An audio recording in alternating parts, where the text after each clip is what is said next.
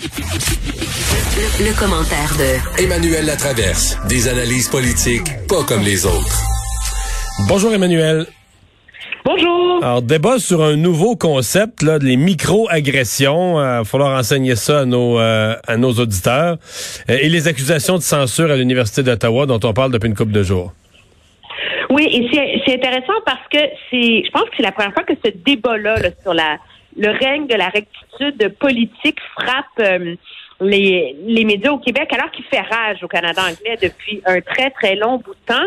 Mais ce que ça vient confirmer, c'est que cette culture, on appelle ça le c'est euh, ultra gauchiste, ultra euh, bien pensante, euh, qui vient avec une forme de censure pour protéger les susceptibilités, les vulnérabilités de chaque groupe minoritaire, qui est né dans les campus américains et vraiment bien installé au Canada, parce que pour résumer l'histoire, une professeure d'art dans son cours discute de l'usage des mots et fait valoir que le mot queer, à une époque, était utilisé de manière dérogatoire pour faire référence euh, aux groupes LGBT et que les groupes LGBT se le sont réappropriés. Et là, elle poursuit en disant c'est un peu la même chose avec le N-word, le mot qui commence avec un N et qu'on ne veut pas prononcer. Euh, alors que c'est un mot qui est banni de l'usage public, dans lequel la communauté noire et certains militants noirs se sont réappropriés. Et là, des étudiants noirs dans sa classe se sont révoltés. Euh, elle a écrit une lettre pour s'excuser, proposant d'en discuter lors du prochain cours. Ils ont porté plainte, ils voulaient sa tête. Elle a été suspendue. Il y a une espèce de procès euh, disciplinaire en son absence. Et finalement, le jugement est venu. Et c'est comme c'est exactement un jugement de Salomon. Euh, émis par le recteur de l'Université d'Ottawa, qui est l'ancien président de la Commission des, droits de la, personne, dans lequel il dit que les membres des groupes dominants n'ont tout simplement pas la légitimité de décider ce qui constitue une micro-agression.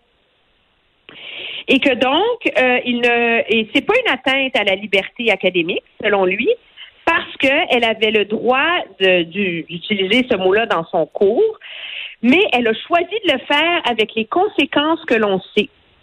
Et donc, la conclusion, c'est que finalement, le cours va être séparé en deux et les élèves qui veulent continuer d'avoir leur cours avec elle vont pouvoir, mais on va faire une autre classe avec un autre prof pour les étudiants qui disent que même dans ce contexte-là, l'usage du mot qui commence par un N et qu'on ne peut pas prononcer euh, est une microagression.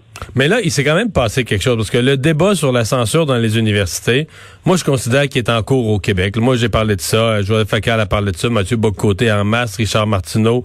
Euh, il y a eu des reportages là-dessus. C'est que il y a une, là, c'est une chroniqueuse de la presse qui a fait un texte là-dessus. Et tous les gens de la presse et de, et, non, mais tous les gens de la presse et de Radio-Canada font comme s'ils découvraient ça, comme si c'était mais on se demande si écoute moi je me souviens avoir couvert l'histoire du sous-ministre. C'est pas rien le sous-ministre aux ressources naturelles du Canada qui allait donner un cours à l'UCAM, pas un cours, une conférence à l'UCAM, une conférence dans le cadre d'un cours. et qui avait pas pu la donner parce que, écoute, les ressources naturelles au Canada, c'est le pétrole. Mais là, c'est un haut fonctionnaire qui va expliquer à des étudiants en, en sciences politiques, en administration publique, comment ça gère la haute fonction publique il n'a pas pu prononcer sa conférence parce que ça, c'est le pétrole. Le, le, le, symbole des ressources naturelles au Canada, le, sous-ministre, il est porteur de tous les symboles du pétrole. Il n'a pas pu prononcer sa conférence. Et ça a passé. et la presse, Radio-Canada, euh, c'était l'environnement. Puis on, je sais pas qu'est-ce qui s'est passé, quelle mouche les a piqués, mais là, ils se sont tous réveillés. non, mais quoi? Ah, je pense que tu as mis le, doigt dessus, parce que moi-même, je suis tombée dans le panneau, il faut le reconnaître je pense que quand ça vient de chroniqueurs comme Mathieu Bocoté, c'est vu comme étant suspect. Et que quand ça vient comme une d'une chroniqueuse de la presse, ben là, c'est vu comme acceptable et ça permet d'avoir le débat. Mais parce que c'est comme si là, c'est la gauche qui se réveille. C'est comme le cas, c'est comme la goutte qui fait déborder le vase, qui fait que quelqu'un qui est pas à droite écrit là-dessus, puis là, ça devient plus vrai. Ça, ça acceptable. Mais c'est vrai que le débat fait rage depuis très longtemps. Puis moi, je pense qu'il faut à l'UQAM, à l'UQAM, à Concordia, il y en a un paquet de conférenciers qui n'ont pas pu s'exprimer, là.